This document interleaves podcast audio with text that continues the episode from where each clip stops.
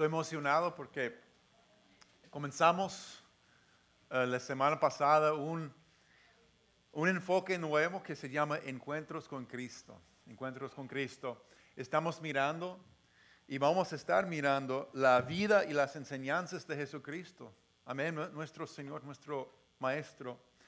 Y cuando venimos, esto es el propósito del plan de lectura diario, es el propósito de las prédicas ahora, es ese corazón de un discípulo, un aprendiz, amén, como vimos en la vida de Marta y, María, como María se acercó a los pies de Jesús, ¿para qué? Para escuchar lo que él decía, amén. Y eso es exactamente lo que estamos haciendo. Estamos acercándonos a Jesucristo mismo para escuchar sus palabras, ver su vida y aprender de Él. Amén. Y que pasa es que somos, seamos, será, seremos transformados para ser más y más como Él. Amén. Entonces, um, vamos a mirar una parábola que Cristo nos enseñó que se llama la parábola del sembrador. Y la verdad es que Cristo dice que fuiste creado para dar buen fruto. Amén. Y mucho fruto también. Entonces lo que Dios está sembrando en tu vida produzca una cosecha. No solamente es, es, y después nada. Dios dice que su palabra es una semilla que al entrar en nuestra vida, nuestras vidas tiene potencial y poder para dar una cosecha y más allá de uno piensa o se puede imaginar. Y Juan 15, en Juan 15, 8, Jesús dijo, mi Padre es glorificado cuando ustedes dan mucho fruto y muestran así que son mis discípulos. Amén. Mi Padre es glorificado cuando dan mucho fruto. Entonces quiere decir que es la voluntad de Dios, la visión de Dios es que demos fruto. Amén que lo que se siembre en nosotros de fruto. Entonces, ¿qué es este fruto? ¿Qué es este fruto? No sé si es, mango o guayaba, manzana. Bueno, primero es el carácter de tu vida, el carácter de tu vida. Gálatas 5, 22 dice que el fruto del Espíritu es amor, alegría, paz, paciencia, amabilidad, bondad, fidelidad, humildad y dominio propio. ¿Cuántos quisieran tener estos frutos presentes en su vida, su hogar, su trabajo, su mundo? Amén. Amor, amor, eso es fruto del Espíritu. También es lo que cultivas en la vida de otras personas. El fruto es lo que cultivas en la vida de otras personas. El fruto de vidas tocadas, alcanzadas y restauradas que benefician de la dulzura del fruto de Cristo en ti. Amén. El buen fruto que comienza a crecer en nuestra vida no se puede contener. Es demasiado para uno solo. Tiene que, se, tiene que compartir para aquel que necesite. Amén. Eso es hermoso. Se ha cultivado un buen jardín. En, mi experiencia como niño en Washington, recuerdo que, um, ¿saben qué es los zucchini? Esos verdes y, largos que, oh my goodness, uno siembra en, montoncitos estos semillas de, de zucchini y al llegar como al finales de julio, ese vecino que cultivó ese zucchini o, uno mismo tiene zucchini tan grande y tantos que no, no saben qué, hacer con, con tantos zucchini y tiene que ir buscando quién quiere, quién quiere hacer pan de zucchini, quién quiere hacer pancake de, de zucchini porque demasiado, uno solo nunca podría comer tanto, ¿verdad? Entonces, Cristo dice que hay una abundancia de fruto para que otros reciban, amén. Y comienzan a recibir de la dulzura de tu vida o del zucchini de tu vida. De lo que cultivas. Entonces, fuiste creado para dar buen fruto y mucho fruto. Pero hay una pregunta. ¿Qué determina el fruto de tu vida? que sea, sea, bueno, sea malo o, nada. Si has sembrado semillas, sea de cualquier tipo, sabes que a veces crece muy bien, pero a veces es una lucha constante hacerle crecer hasta un poquito. Eso yo no, no entiendo muy bien.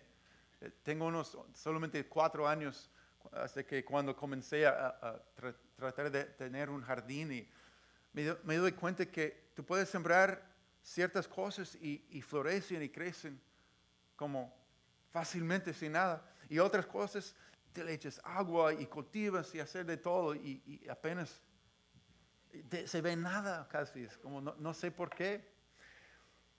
Pero la cosa es que en nuestra vida espiritual como personas vemos algo parecido. Y se hace la pregunta, ¿por qué es así en la vida de la gente?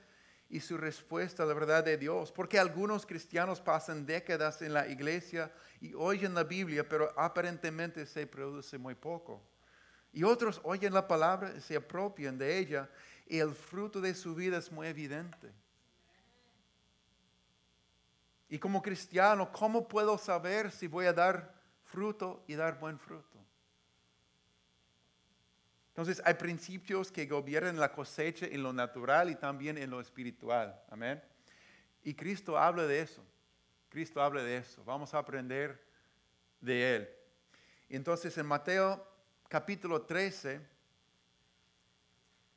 se encuentra esta parábola. Una parábola es, es como una historia, una ilustración tomando de las cosas de la vida cotidiana para ilustrar las verdades de su reino. Amén.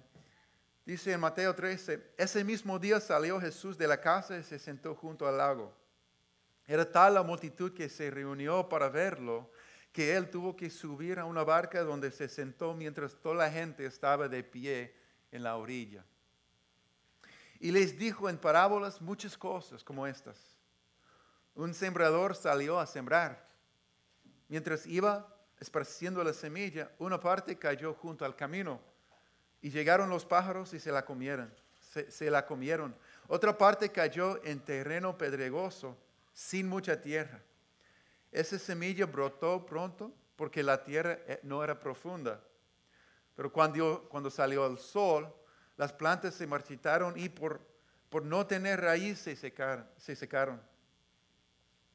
Otra parte de, la semilla cayó entre espinos que al crecer la ahogaron. Pero las otras semillas ca- cayeron en buen terreno, en el que se dio una cosecha que rindió 30, 60 y hasta 100 veces más de lo que se había sembrado. El que tenga oídos, que oiga. Entonces los discípulos se acercaron a, Cristo después y le preguntaron sobre el significado de la parábola. Y bajando al versículo 18, dice, escuchen lo, que significa la parábola del sembrador. Cuando alguien oye la palabra acerca del reino y no la entiende, viene el maligno y arrebata lo que se sembró en su corazón. Esta es la semilla sembrada junto al camino. El que recibió la semilla que cayó en terreno pedregoso es, es el que oye la palabra, inmediatamente la recibe con alegría. Pero como no tiene raíz, dura poco tiempo. Cuando surgen problemas o persecución a causa de la palabra, pruebas, enseguida se aparte de ella. El que recibió la semilla que cayó entre espinos es el que oye la palabra, pero las preocupaciones de esta vida y el engaño de las riquezas la ahogan, de modo que, no, éste no llega a dar fruto. Pero el que recibió la semilla que cayó en buen terreno es el que oye la palabra y la entiende. Este sí produce una cosecha al 30, al 60 y hasta el ciento por uno. Y Cristo dijo la misma parábola que se encuentra en Lucas capítulo 8 y él agrega otros detallitos que nos ayudan a entender. Dice en Lucas 8, versículo 11, Jesús explica que la semilla es la palabra de Dios. La, la semilla es la palabra de Dios. Amén. Eso es importante porque si pensamos en una semilla, ¿cuál es, hay que hacer la pregunta, ¿cuál es la naturaleza de una semilla y cómo nos ayuda a entender las verdades espirituales que Cristo está hablando? Amén. Bueno, yo, observo que una semilla es pequeña y común, pero contiene grande potencial para dar vida. ¿Verdad? Es pequeño, común, pero tiene grande potencial para dar vida. Está llena de potencial realmente ilimitada. Una, una pequeña semilla tiene potencial para multiplicarse. Tantas veces uno no se puede contar. Hay un refrán que me encanta, que siempre he recordado, que dice, puedes contar la cantidad de semillas dentro de una manzana. Puedes cortar la manzana y ver, hay unos 5, 6, 7 semillas dentro de una manzana. Entonces puedes contar la cantidad de semillas dentro de una manzana, pero nadie puede contar la cantidad de manzanas dentro de una semilla. ¿Sí o no? ¿Cuántas manzanas se puede producir una sola semilla si entra en la tierra y crece para ser un árbol y, da, y se produce más manzanas que cada una tiene varias semillas y cada semilla se puede reproducir y da más? ¿Cuántas? Nadie sabe. Es ilimitada básicamente. Esa es la naturaleza de una semilla. Y Cristo dice que la semilla es la palabra de Dios. Que encuentre buen terreno. Amén. Y, la palabra de Dios dice en Hebreos 4:12 que es viva. La palabra de Dios es viva y poderosa. Es viva y poderosa. Es activa, es dinámica. Al entrar en nuestra vida y nuestro corazón, va más allá de las ideas y perspectivas humanas. Es dinámica, contiene vida, pero toma tiempo para ver una cosecha también. Toma tiempo. De hecho, la semilla se ve, pero cuando entra en el terreno, desaparece, no se ve nada. Y uno puede pensar, no se sabe si qué está pasando ahí, abajo. Quizás nada, quizás nunca vamos a ver, ver nada, no, no sé. Pero tiene ese potencial para dar, reproducirse y crecer y dar vida múltiples veces, sin número, ¿verdad? La palabra de Dios es un proceso y requiere paciencia y persistencia. Fidelidad se requiere sembrar y cultivar y seguir. Sembrar y cultivar y seguir. Amén. Yo, reflexionaba sobre la potencial de, algo común y pequeño como leer la palabra de Dios en mi vida. Parte de mi testimonio es que eh, crecí eh, en un hogar cristiano, pero mi papá siempre tenía muchas luchas en, diferentes aspectos, sobre todo su salud mental y, en su niñez sufrió muchas cosas que le afectaban toda su vida. Y, me, da, me da tristeza pensar, recordar que a los causa a sus luchas, a los 57 años de edad se murió. Y yo estaba en otro país, entonces yo regresé con mi esposo para, para atender a, las, a los detalles de, de lo que había pasado y hasta me tocó oficiar su funeral. Eh, ahí en ese funeral, al pensar en lo que, las maneras que él había impactado mi vida, mi papá se sentó conmigo cuando yo tenía 10 años de edad todos los días. Y él tenía un plan, plan de lectura bíblica. Y, él me leyó la Biblia desde el principio hasta el final. Día a día a día. Y ese plan de lectura bíblica no solamente tenía una guía de qué leer para terminar la Biblia en un año, también tenía países alrededor del mundo y todos los días había un país que se mencionó, dando datos sobre el país, las religiones que habían allí y cómo uno puede orar por ese país. Las misiones, ¿verdad? para conocer a Cristo. Él no lo hizo una vez, lo hizo dos veces. Dos años seguidos se sentó conmigo para leer la Biblia en voz alta y orar por diferentes naciones. Y es, algo sencillo, o sea, es grande, pero es algo que al sentarse con un, un niño Se sabe que los niños no siempre, padres, no siempre están muy, muy emocionados a sentarse en silencio escuchando que uno se lee, leer un libro. Pero él lo hizo. Y en ese funeral yo, yo, yo compartí y reflexioné cuáles son las dos cosas centrales que forman parte de mi vida en el día de, el resto de mi, mi, mi vida en el día de hoy. Es la palabra de Dios y la misión de Dios a las naciones. Eso es el, el, potencial de una semilla que se llama la palabra de Dios, que parece pequeña en el principio, pero tiene potencial ilimitada. Amén. y esa es la invitación que Cristo nos da. Amén. Sembrar algo en nuestra vida que al pasar el tiempo, a ser fiel, a, ponerlo en nuestra vida, aprender de Cristo y su palabra, que, puede pasar en tu vida, en la vida de tu familia, en los años que vienen. Entonces, la, semilla es la palabra de Dios. Y uno está aquí diciendo, yo no me veo con un, una persona que lee mucho de la Biblia. Dios sabe que tengo un pasado difícil, tengo luchas. Mi papá tenía luchas. Tenía luchas, pero la palabra, la palabra de Dios tenía poder que nadie podía cambiar ni robar. Amén.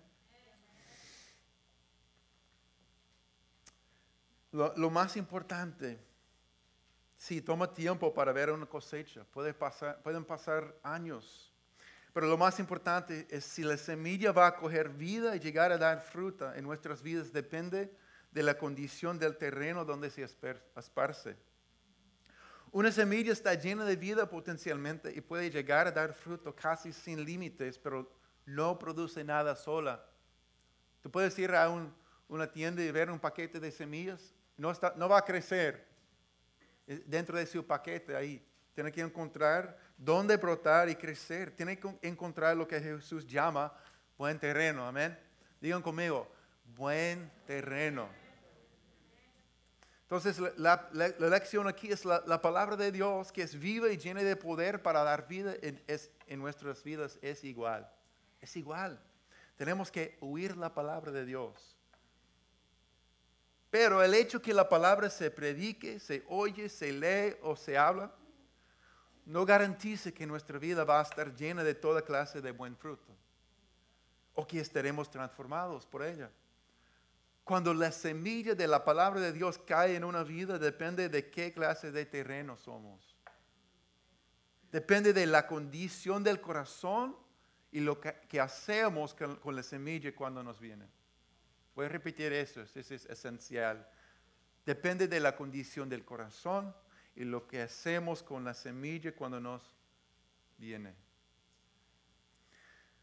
¿Te has preguntado alguna vez ¿Por qué las mismas personas pueden oír la misma palabra? Y una la recibe, está cambiada, y la otra, nada.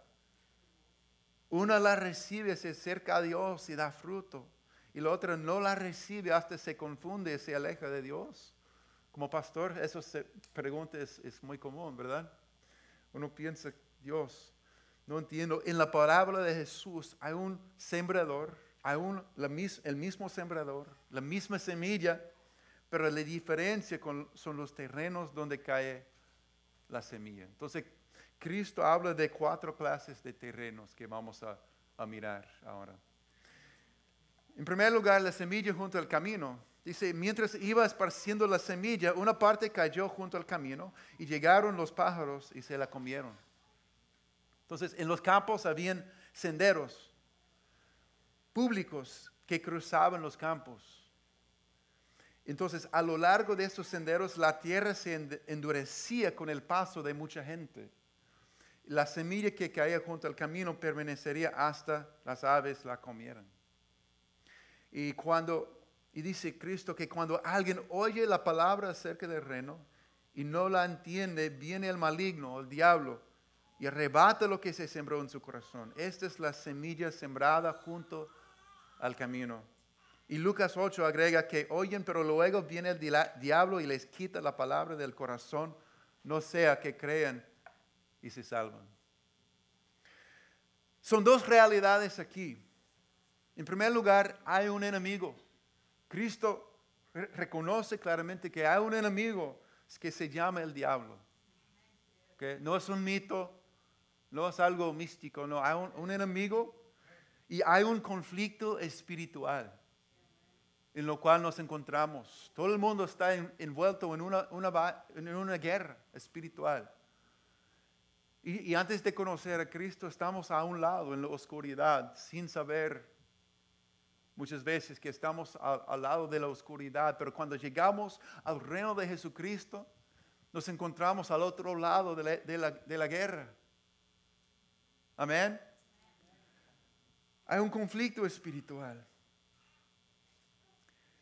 Y a veces, eh, her- hermanos, eh, pensamos que sentarme, leer de la Biblia y, y tomar notas y es, es algo para mujeres o, niños o algo así. A, una- a veces a una mentira que, que, oh, eso no, eso no es para mí. Yo soy de otras cosas. Y nos olvidamos que hay una batalla espiritual porque tenemos un ladrón. Hay un ladrón. Cristo dice en Juan 10, 10 que el ladrón existe y viene con el siguiente propósito para robar, matar y destruir. Entonces, si entendemos que Cristo, nuestro, no solamente nuestro maestro, pero también comandante, está llamándonos a recibir instrucciones para poder pelear la buena batalla a favor de nuestras familias y comunidades y, vidas, entonces nos hace entender que es importante que escuchemos las palabras de Dios, amén, y las recibamos en nosotros. Porque el enemigo viene para robar la verdad de Dios y la vida que Cristo siembra en las vidas. Viene para matar el buen fruto antes que crezca. Hay una lucha espiritual. Sin este, esta lucha, esta batalla espiritual, debe ser fácil de decir, mi amigo, Cristo te ama, murió en la cruz por ti y resucitó. Al creer en Él, tú puedes vivir con Él por, por siempre. Es buenas noticias, amén. Pero no es tan fácil. Sabemos que hay una lucha espiritual, un enemigo que viene para, quitar la, la- la semilla de la, la verdad de la palabra antes que crezca el fruto. El, el maligno también se llama el padre de la mentira, el último que quiere que es una persona reciba la verdad que les hace libres, ¿verdad? Y el último que el enemigo quiere es que tú recibas la palabra de Dios de tal manera que eche raíces en ti y crezca. Así que hay una batalla sobre los corazones y mentes, sobre tu corazón y tu mente. En este momento hay, una batalla. El enemigo quiere quitar la, la- la palabra de Dios de nosotros. Quiere que no, no quiere que, que, que eche raíces de tal manera que crezca y marque la diferencia en nuestras vidas. Amén. Quiere que sigamos haciendo la- las mismas cosas que no han funcionado. Porque al co- contrario vamos a ver victorias y vamos a poder ser una arma poderosa en la mano de, de Dios. Amén. Así que hay una batalla sobre nuestros corazones y mentes. Y también el enemigo quiere robar tu tiempo con Cristo y distorsionar tus prioridades. Quiere mentirte que no vale la pena o, o esto es un desperdicio de tiempo o más tarde, más tarde hoy o más tarde en mi vida cuando sea más viejo, voy a dedicarme a las cosas de Dios. O cualquier otra mentira que, que podría funcionar contra nosotros. Son maneras que eh, el- el ladr- ladrón viene para quitarnos la palabra. Y la otra realidad es que la semilla junto al camino no puede crecer porque la tierra donde se encuentra está dura. Está dura. La otra razón por la cual la semilla que da vida está arrebat- arrebatada y no crece es debido a la dureza de los corazones. Y personas que han, hay personas, muchas personas que han sufrido, que han- cam- a- andan con dolor y con decepción y con, con experiencias y sus propios pecados y ofensas contra ellos. Y, y- y entendiblemente dicen, si existiera Dios, ¿por qué he sufrido todo esto? Si Dios es bueno, ¿por qué permite que tal y tal, tales cosas estén pasando en el mundo? Yo no creo en Dios, yo no veo en Dios. Y no pueden ver las buenas noticias de tal manera. Pero esas mismas personas, haber tenido un encuentro con Cristo, luego dicen, Dios ha sido bueno conmigo, me ha cambiado. Yo era eh, una de las personas que decía, mi, mismo, mi, abuelo, que sufrió mucho abuso en su niñez, decía, si, hay un Dios o no es bueno o no, no se interesa en mi familia, porque mira todo lo que estamos sufriendo. Y ese mismo abuelo eh, ha sido un gran ejemplo para mi vida y un hombre de Dios por años, por años. ¿Por qué? Porque tuvo un encuentro con Dios que cambió su vida, que todos necesitamos. Entonces aquí la oración es clave.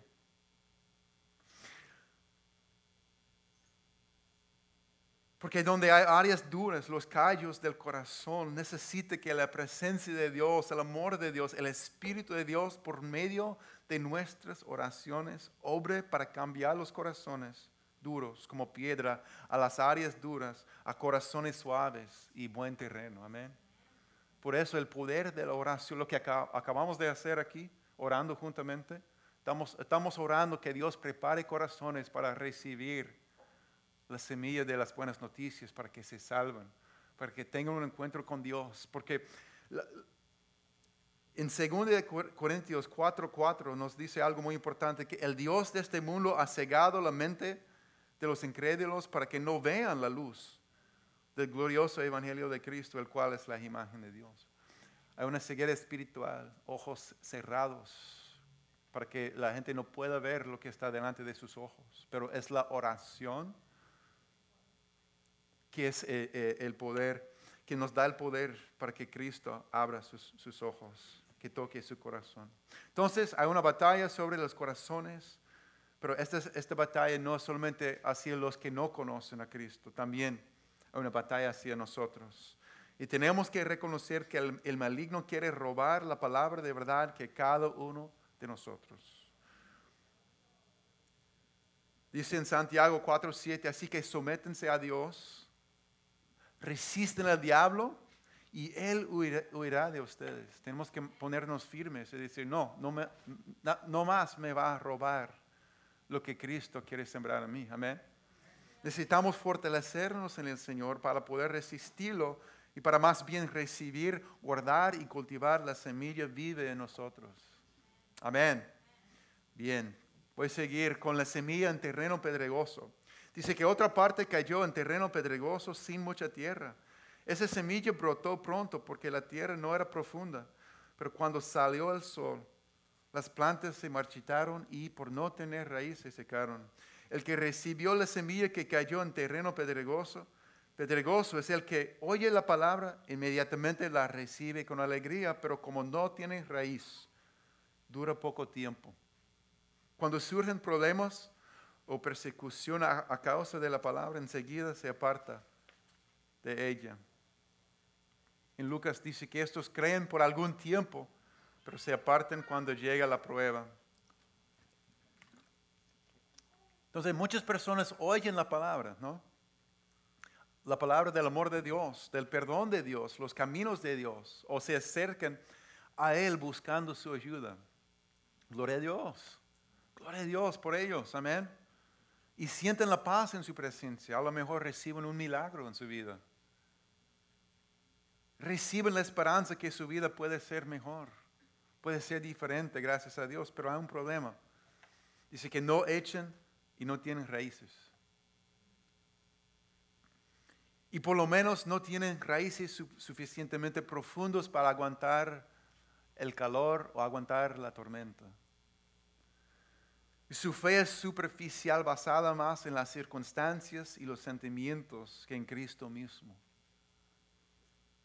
Dice que la, recibe con alegría, tiene los sentimientos de alegría en su presencia, pero eh, no, se, no, está, no ha, profundizado en Cristo mismo. Entonces no llegan a dar fruto porque viene la prueba y cuando se presentan los problemas que a veces vienen como resultado de la, de la palabra y se apartan diciendo, wow, yo no pensé que iba a ser así.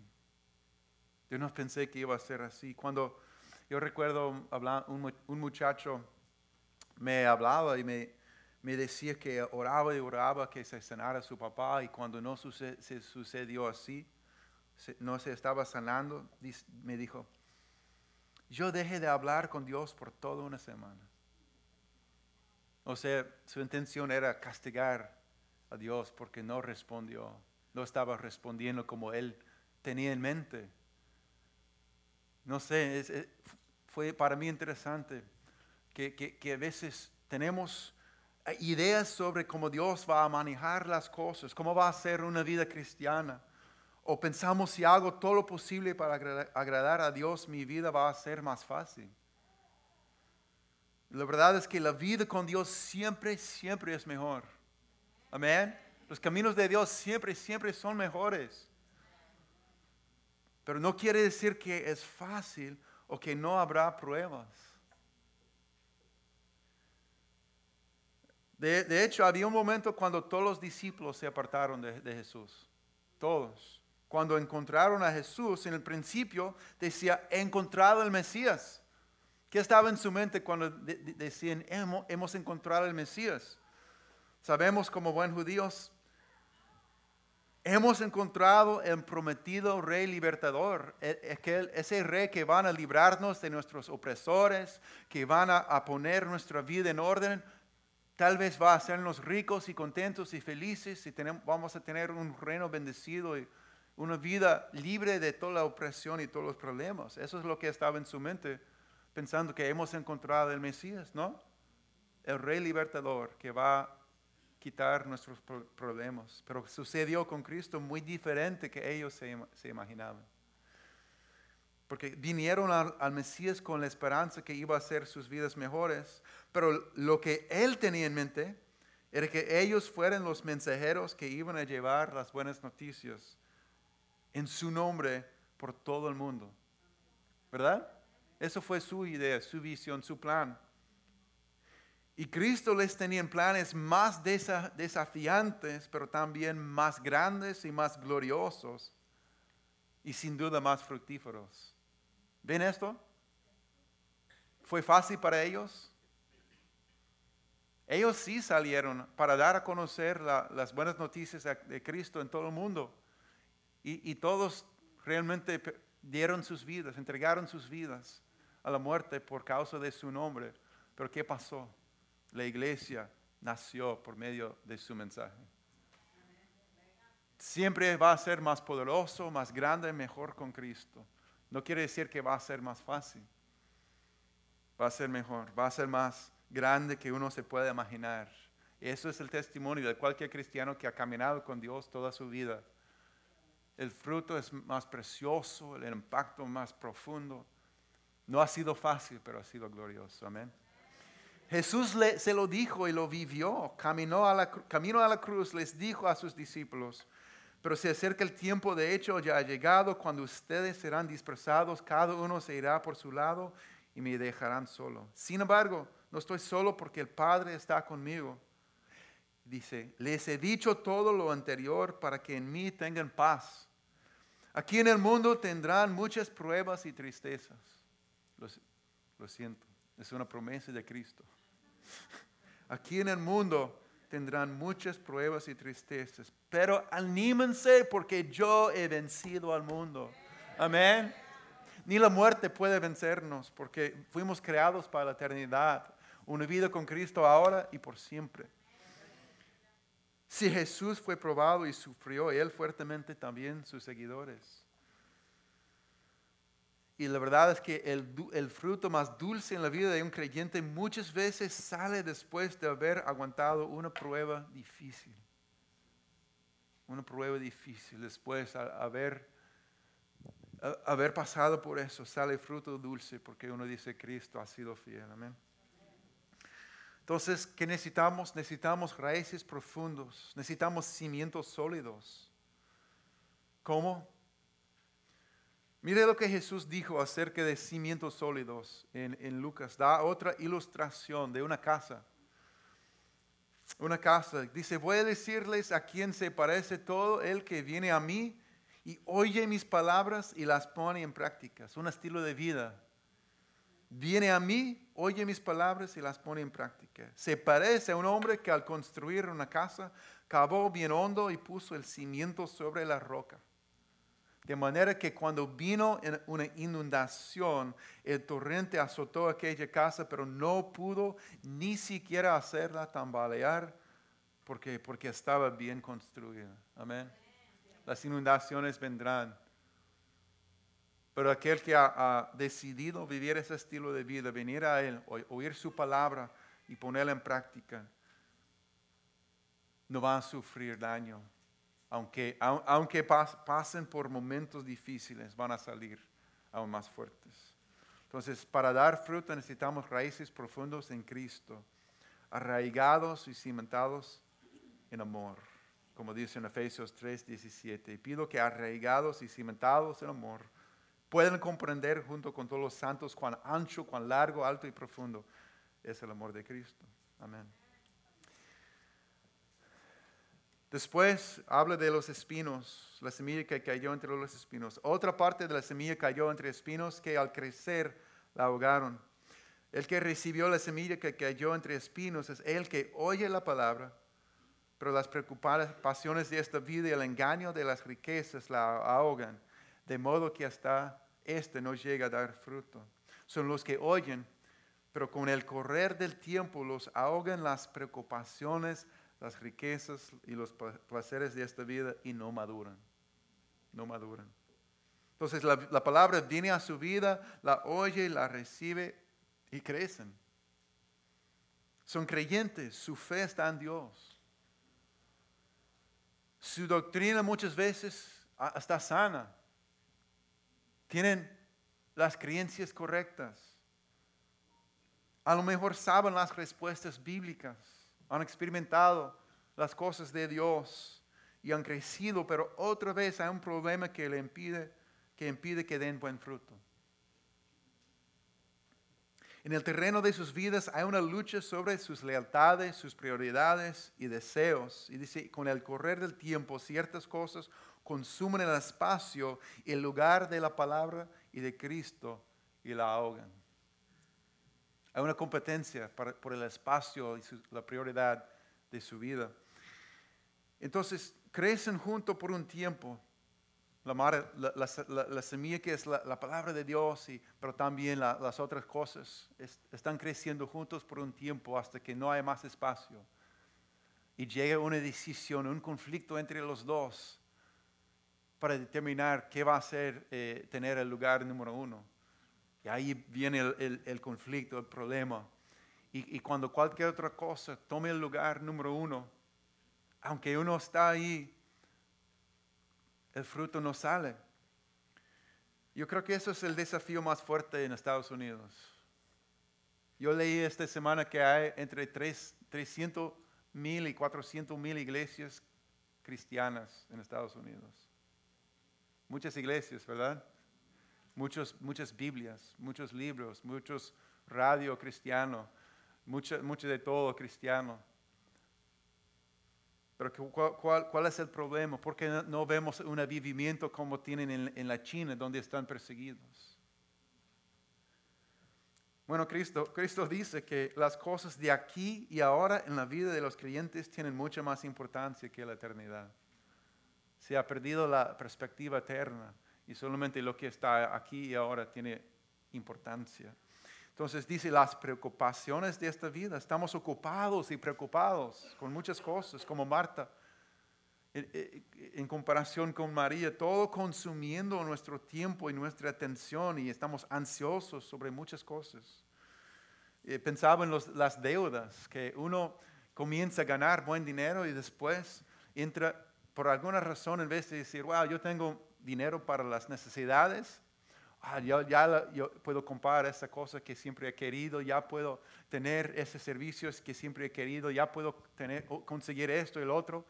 Oh, encontré Amazon, ¿sabes que tú puedes pedir cualquier cosa y va a llegar a tu casa dentro de uno o dos días? Oh my gosh, todos los días uno puede encontrar algo que tiene que tener. Y después uno está cargada con tantas cosas. Parte de nuestro testimonio es que nuestros amigos comenzaban a comprar su, primera casa hace unos, no sé, 10 años.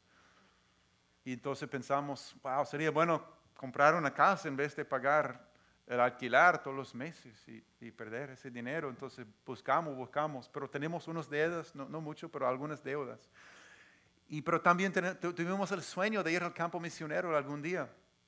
Todos juntos, estamos buscando casa, pero no, no tenemos mucha emoción, mucha paz, pero pensamos, sería bueno, ¿no?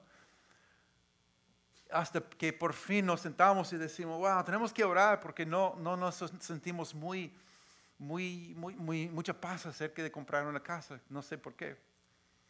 Y, sentimos que Dios nos guiaba, nos decía, pagar todas las deudas que ya tienen primero. Entonces, olvídense de la casa, paguen las deudas primero. Ok, ok, vamos a dejar a un lado la casa, pagar las deudas. Poco a poco pagamos, trabajamos, pagamos hasta que terminamos con las deudas. ¿Sabe qué pasó dentro de, no sé, unas semanas o, pocos meses? Fuimos a un viaje a, la República Dominicana, donde el misionero allá nos invitó a venir a trabajar con él. Pero había un requisito para los misioneros de ese, el ministerio con lo cual queríamos ir, no tener deudas. Imagínense si, no, si, si dijimos, bueno, queremos mucho ir, ha sido nuestro sueño por muchos años, pero no es factible en este momento de nuestras vidas porque tenemos tantas cosas. Tenemos una casa, tenemos cosas, tenemos carros, tenemos niños, tenemos, no podemos hacer vivir el llamado de Dios porque tenemos tantas cosas. Eso pasa. Gracias a Dios pudimos ir porque Dios nos guió a hacer esto, pero eso es el engaño. Cristo usa ese término, el engaño de las riquezas. El engaño. El engaño que el dinero es el secreto de la felicidad y seguridad y así debe ser mi prioridad número uno. Eso es el engaño, ¿verdad? Y no es así. El engaño que entre más tenemos, más necesitamos.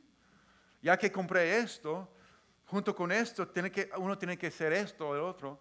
Entonces, wow, no tengo dinero, pero es necesario, no tengo que tenerlo. Y dice, los placeres de esta vida pueden ser pecados, aunque no necesariamente son pecados, pero son cosas que llegan a ser más importantes y satisfactorios para uno que Dios y su presencia y su voluntad. Y toman su lugar poco a poco, no de un día al otro, sino poco a poco, toman su lugar. Y, y el resultado es, Cristo dice, no maduren ni llega a dar fruto porque la semilla se ahoga. El engañoso de esto es que muchas veces las cosas que ahogan la semilla son cosas aparentemente buenas. Eso es el engañoso. Cosas buenas toman el lugar de las cosas excelentes. Entonces hay un llamado a intercambiar cosas buenas por las cosas excelentes, cosas que no tienen valor eterno por cosas que tienen valor eterno. Amén personas tienen valor eterno. La palabra de Dios tiene valor eterno. Pedir un apetito espiritual más fuerte de lo carnal. Una identidad fuerte en Cristo, no en lo que tenga o logre. Es decir, mi identidad se encuentra en Él, no, no las posesiones que tengo, el título que tengo, lo que he logrado o no logrado. Amén. Hay libertad en eso. Entonces la pregunta es, ¿qué necesito intercambiar ¿Qué necesitas intercambiar para tener el fruto eterno? ¿Cuál mala hierba necesito sacar para que haya más espacio, amén, para la semilla crecer? Por último, el buen terreno. Pero el que recibió la semilla que cayó en buen terreno es el que oye la palabra y la entiende. Este sí produce una cosecha al 30, al 60, hasta 100 por uno. Como la semilla, no se puede contar cuántas manzanas están en una sola semilla, potencial ilimitada. Y, y, para mí el versículo clave es Lucas 8:15, porque aquí se agrega algunas palabras específicas que nos da verdades e instrucciones importantes para llegar a dar mucho fruto. Dice en Lucas 8:15, ¿podemos leerlo juntos? Pero la parte que cayó en buen terreno son los que oyen la palabra con corazón noble y bueno y la retienen y como perseveran, producen una buena cosecha. Amén. El buen, cuando yo leí este versículo hace como unas dos semanas en mi tiempo devocional, me impactó porque me di cuenta que Cristo nos da las claves para dar fruto como buen terreno. Aquí mismo, en este versículo, Cristo está dándonos las claves para, para dar buen fruto como buen terreno. Entonces, el buen terreno que produce una buena cosecha, en, en primer lugar, él habla de la condición del corazón. Amén. Dice, un corazón noble y bueno. La condición del corazón es vital. La condición de mi corazón es vital, es esencial para ser buen terreno. ¿Cómo está tu corazón delante de Dios? Y me, me hacía la pregunta, ¿cómo es un corazón noble y bueno? Yo creo que yo tengo algunas ideas, pero usted también puede reflexionar con Dios. Señor, ¿cómo es un corazón noble y bueno? Para mí es, en primer lugar, es humilde, ¿verdad? Dios da gracia a los humildes. No dice Dios da gracia a los perfectos, Dios da gracia a los muy religiosos. No dice Dios da gracia a los que son muy impresionantes. Dice Dios da gracia, que su favor y su ayuda. ¿A quiénes? A los humildes, las personas que vienen sinceramente delante de Dios y decir, Señor, aquí estoy, necesito tu ayuda. Yo quiero tener un corazón bueno y noble delante de ti. Ayúdame, amén. Número dos, un corazón que está abierto y hambriento. Pocas veces las personas se acercan a Dios diciendo, mi vida está buenísima, no tengo problemas, yo tengo de todo lo que yo eh, siempre he querido, y, pero Dios, aquí estoy, recíbeme. No, vienen diciendo, yo te necesito, Dios, mi corazón está abierto, tengo hambre, porque me ha dado cuenta que todas las otras cosas en este mundo no, no sirven, no me han dado satisfacción, me han dejado vacíos, ¿verdad? Entonces venimos con un corazón abierto y hambriento diciendo, alimentame Cristo, enséñame, amén. Y, también un corazón no dividido, no dividido, que ha dejado a un lado las cosas que nos apartan o dividen nuestra atención. Y Santiago nos anima a pedir sabiduría de parte de Dios. Señor, dame sabiduría. Pero la persona que se la pide sin confiarle a Dios dice que es indeciso, inconstante en todo lo que hace, porque tiene un corazón dividido. Viene Dios, ayúdame, pero no sé si realmente voy a confiar en ti o no. Entonces, un, corazón noble y bueno. Amén. Eso es, la, condición del corazón, es vital. Dios no pide la perfección, pide un corazón abierto, humilde y hambriento. Pero la acción, la práctica, la práctica, hermanos, No podemos hacer las mismas cosas y esperar los mismos resultados distintos. No podemos hacer las mismas cosas una y otra vez y esperar resultados distintos. El mentor que más impactó mi vida siempre decía, si quieres algo nuevo con Dios, necesitas hacer algo nuevo con Dios. ¿Verdad? Si, si quieres algo nuevo en Dios, necesitas hacer algo nuevo con Dios. Entonces, voy a, ahí en tu hoja son, son cuatro prácticas. Y ya, ya llega a ser muy, muy práctico, porque la vida espiritual no solamente es sentimientos o ideas del cielo algún día, es como vivimos cada día, todos los días, ¿verdad? Ah, Dios está hablando de terrenos y tierras y semillas, porque porque vivimos en un mundo real. Pero necesitas, número uno, preparar tu corazón Dios, aquí en tu presencia pido un corazón noble y bueno, Señor. Dame un, que sea, yo quiero ser buen terreno donde tú puedes sembrar las palabras de tu, de tu misma palabra dentro de mí, amén. Preparar tu corazón. Si hay áreas duras o heridas, Dios, el Espíritu de Dios puede entrar, sanar y restaurar y comenzar a poner las cosas más suaves, amén. Tú puedes recibir oración, tú puedes pedir oración y recibir para preparar tu corazón, amén. Pero también en tu tiempo solo con Dios. Tomen unos dos, tres minutos a sentarte en, tranquilidad y decir, Dios, poner, o poner una canción de adoración o en silencio, hacer nada, solamente sentados en tranquilidad diciendo, Señor, pongo a un lado todas las otras cosas, prepara mi corazón para escuchar tu voz. Amén. Número dos, huir la palabra. Sencillamente quiere decir abrir tu Biblia y leer y recibir. Leer, leer la Biblia, leer y recibir. Mañana iniciamos como iglesia una jornada por los evangelios de Mateo, Marcos, Lucas, Juan y Hechos. Son los encuentros con la vida y las enseñanzas de Jesucristo, un capítulo por día. No es complicado, pero es, es, exactamente lo que estoy hablando. Quiero que todos lleven un plan de lectura para poder leer juntos. Amén. Están listos ahí en la, afuera en la mesa.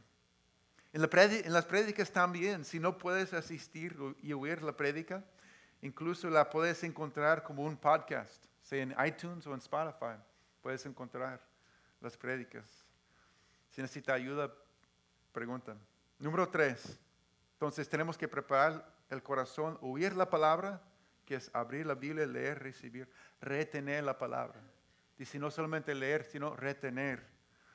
Retener, yo busqué en el diccionario qué, quiere decir retener. Retener significa impedir que algo salga, se mueva, se elimina, elimine o desaparezca. En otras palabras, que no desaparezca la semilla que se siembra dentro de nosotros. Amén. Que no se elimine. Tenemos que retener la palabra. O conservar en la memoria algo. ¿Cómo podemos retener la palabra? Hay que meditar en la palabra. Eso significa pensar en algo para entender y recordarlo.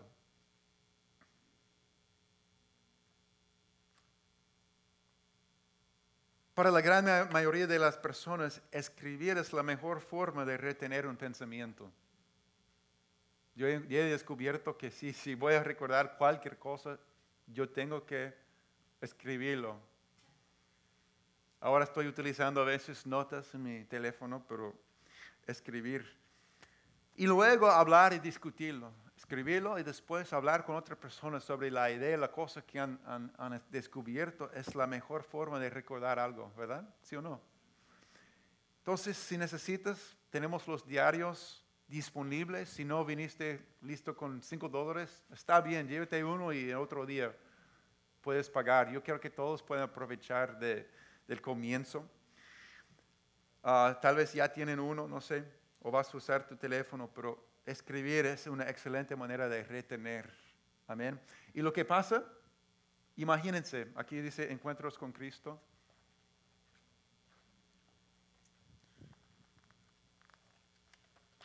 Hice una pequeña prueba y mañana vamos a leer Mateo capítulo 1, ¿verdad? Yo lo leí y me tomé unos cinco minutos ah, para leer. La, primera mitad es una eh, genealogía de, de, Cristo desde Adán hasta, hasta cuando Cristo nació. Uno puede pensar, wow, ¿qué es esto? Yo no soy muy amante de la historia. Pero después describe cómo María, la Virgen María, iba a dar, recibió el llamado de, que Cristo iba a nacer por medio de ella y dice, va a poner por nombre, su nombre, Jesús. Y dice, Emanuel, que significa Dios con nosotros. Ese fue el versículo que yo agarré para mí. Y dije, el corazón de Dios, el corazón de Cristo es ser Dios entre nosotros. Está conmigo. Él vino, vino para estar con nosotros. Eso puede fortalecer tu fe todo un día pensando, Cristo, tu nombre es Emmanuel, tú estás conmigo, no estoy solo. Amén. Puede marcar la diferencia en tu vida. Sencillamente un solo versículo. Retener la palabra.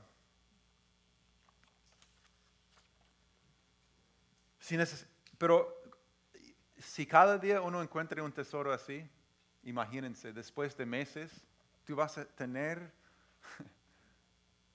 tesoros, tesoros, tesoros, tesoros, tesoros que vas a poder sacar, apreciar y compartir. Yo, espero que sea tu experiencia. Y por último, perseverar.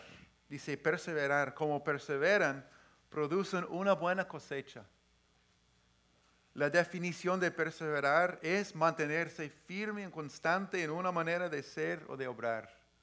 Yo sé, para, para muchos es el desafío más o mayor, es perseverar porque requiere constancia, ser fiel, a seguir sembrando con paciencia y esperanza. Y no, no que nadie diga después de uno de dos días, bueno, no sé si realmente me siento diferente, no, veo el impacto mucho de esto. No, eso sería como sembrar semillas en tu jardín y después de dos días decir, eh, yo no veo nada. Yo, no, veo ningún mango aguacate. no, sería necio, ¿verdad? Sería tonto. No, dice perseverar, porque la promesa de Cristo no solamente habrá fruto, sino se va a multiplicar. Puedes contar la cantidad de semillas dentro de una manzana, pero nadie puede contar la cantidad de manzanas dentro de una semilla. Y dice, da fruto que se multiplique. Esto sí produce una cosecha al 30, al 60 y hasta el 100 por uno. Si has venido a Cristo buscando una salida rápida, un escape fácil, lo siento. La manera de Cristo dice, comienza sembrando mi verdad, mi espíritu, mi palabra en tu vida. Al pasar el tiempo vas a ver que vas a ser una, persona diferente, que va a haber fruto, fruto, una abundancia saliendo de tu vida. Cuando mi papá se sentó conmigo a los 10 y 11 años de edad, yo no me levanté a ir a las naciones para predicar la palabra de Dios. Ha sido un proceso de años y años. Dios tiene un llamado para tu vida y quiere sembrar en nosotros su, semilla. Pero lo, más importante, gloria a Dios por el buen, fruto, pero el fruto más dulce, más precioso es conocer a Él. Conocer a Él, amén, personalmente. Escuchar su voz, caminar con Él. Él siendo el maestro, amén. Gloria a Dios. Vamos a orar para terminar, ¿bien? Saben que las hojas que tienen en su mano sirven para reflexionar entre semana. Yo espero que busquen un, grupo donde crecer con otros. Yo espero que todos lleven un plan de, lectura bíblica para comenzar a leer junto con todos. Ah, sí, vamos a terminar con un, un canto nuevo que se llama A sus pies, que es para mí muy bonito y me ayuda a adorar a Cristo muchas, muchas veces. Sí al, terminar con esta adoración, puede ser que te identificas con algo que he dicho en cuanto a la condición de tu corazón. Puede ser que en algunas áreas de tu corazón siente como ese camino donde la gente ha, caminado y pisoteado y necesitas que el Espíritu de Dios haga una obra fresca en tu corazón. Y dices, Señor, prepara mi corazón. Obra mi corazón, Señor, porque yo quiero ser buen terreno. Amén. Dame un corazón bueno y noble delante de ti para poder recibir la preciosa palabra que está sembrando mi vida con fe. Amén. ¿Cuántos creen que Dios te ha hablado en este día? Y van a tomar un paso hacia Él, otro paso hacia Él. Amén.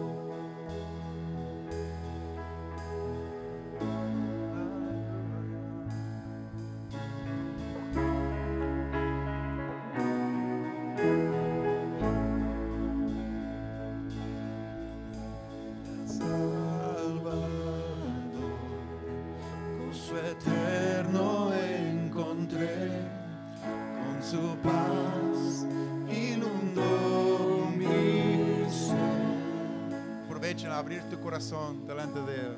Aliento Dios, a lo muerto vida da, mi temor se disuelve.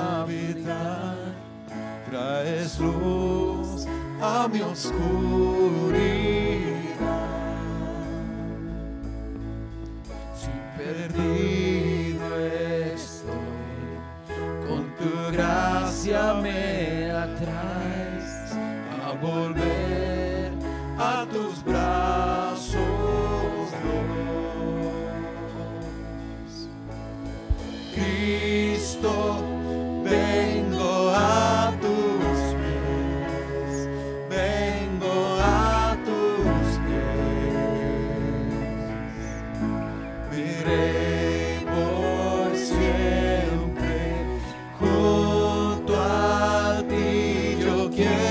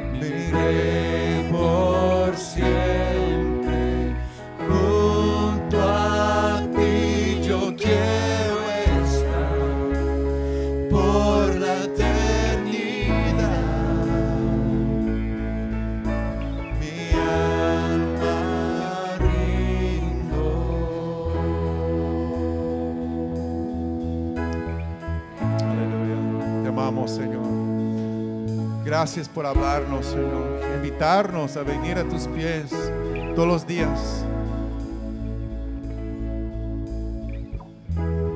Queremos conocerte más. Queremos ver buen fruto, Señor. Prepáranos, prepara nuestro corazón día a día, Señor.